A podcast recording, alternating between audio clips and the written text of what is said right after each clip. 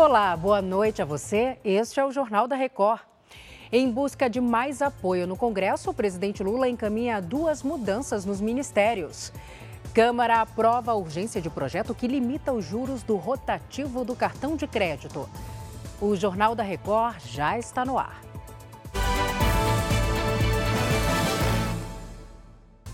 Oferecimento Consórcio Bradesco. Conquiste sua casa nova sem juros e sem entrada. O presidente Lula já encaminhou duas mudanças para a reforma ministerial em busca de maior apoio no Congresso Nacional. O Matheus Escavazini traz as informações direto de Brasília. Oi, Matheus, boa noite.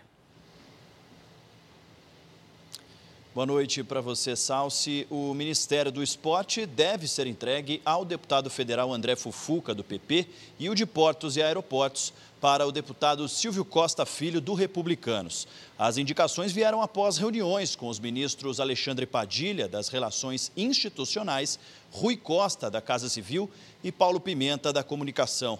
Apesar disso, a confirmação só deve acontecer após reuniões com os atuais ministros que devem ser substituídos, Ana Moser e Márcio França. França também deve ser tema de uma reunião entre Lula e o vice-presidente Geraldo Alckmin, que pode ocupar uma nova pasta que ainda pode ser criada, o Ministério da Pequena Empresa.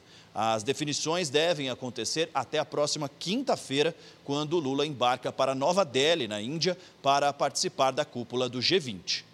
Salce. Obrigada, Matheus, pelos detalhes. A Câmara dos Deputados aprovou nesta segunda-feira a urgência do projeto de lei que limita os juros rotativos do cartão de crédito, estabelecendo um teto. O crédito rotativo é acionado quando o cliente não paga integralmente a fatura do cartão. Pelo projeto, os juros seriam congelados quando chegarem a 100% do valor total da dívida. Atualmente, eles podem chegar a mais de 400% ao ano. A proposta aprovada nesta segunda-feira também inclui o Desenrola Brasil, programa de renegociação de dívidas do governo federal. A aprovação da urgência permite que o texto seja votado diretamente no plenário, sem passar pelas comissões temáticas da Câmara. A expectativa é que a votação ocorra ainda nesta semana. E após 17 anos de debates, a Câmara dos Deputados aprovou nesta segunda-feira o projeto que cria a Lei Geral da Polícia Civil.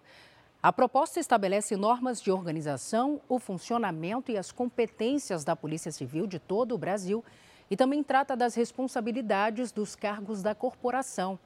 Hoje, a Polícia Civil de cada estado tem regras próprias e modelos de gestão diferentes. A matéria ainda vai ser analisada pelo Senado. A Justiça de São Paulo determinou a suspensão do uso do material digital produzido pela Secretaria Estadual de Educação. Foram constatados erros em parte do conteúdo. A gente conversa com a Caterina Chute sobre isso. Caterina, fala para a gente, por favor, o que diz essa decisão. Oi, Salsi. Boa noite para você e também para todos que nos acompanham. Olha, foi determinado que a Secretaria de Educação suspenda o material em até 48 horas até que ele seja revisado e siga todos os padrões estabelecidos pelo Ministério da Educação. Caso o órgão não respeite o prazo, será multado em 10 mil reais para cada dia de atraso. Isso porque parte do conteúdo apresenta erros, viu, Salsi? Só para se ter uma ideia, um dos slides diz que a Lei Áurea, que aboliu a escravidão, foi assinada por Dom Pedro II e não pela Princesa Isabel, como foi de fato. Um outro conteúdo diz que Jânio Quadros proibiu o uso de biquínis em praias da cidade de São Paulo, sendo que a capital paulista não é uma cidade litorânea. A Secretaria Estadual de Educação afirmou que não foi notificada sobre a decisão e reforçou que todos os erros de informações já foram corrigidos. Salce. Obrigada, Caterina. A Polícia Federal já analisa as imagens do circuito de segurança do aeroporto de Roma que registraram a suposta agressão sofrida pelo ministro do Supremo, Alexandre de Moraes, e os familiares dele no dia 14 de julho. O material chegou nesta segunda-feira ao Ministério da Justiça e Segurança Pública. Os envolvidos são três integrantes de uma família de Santa Bárbara do Oeste, no interior de São Paulo.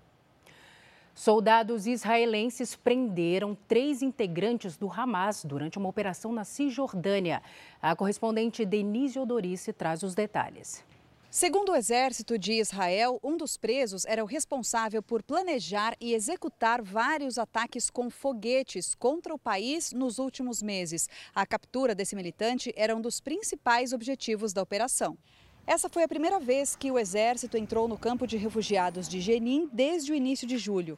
Quando os militares chegaram no começo do dia, os integrantes do Hamas tentaram fugir. Um deles chegou a ser baleado antes de ir preso.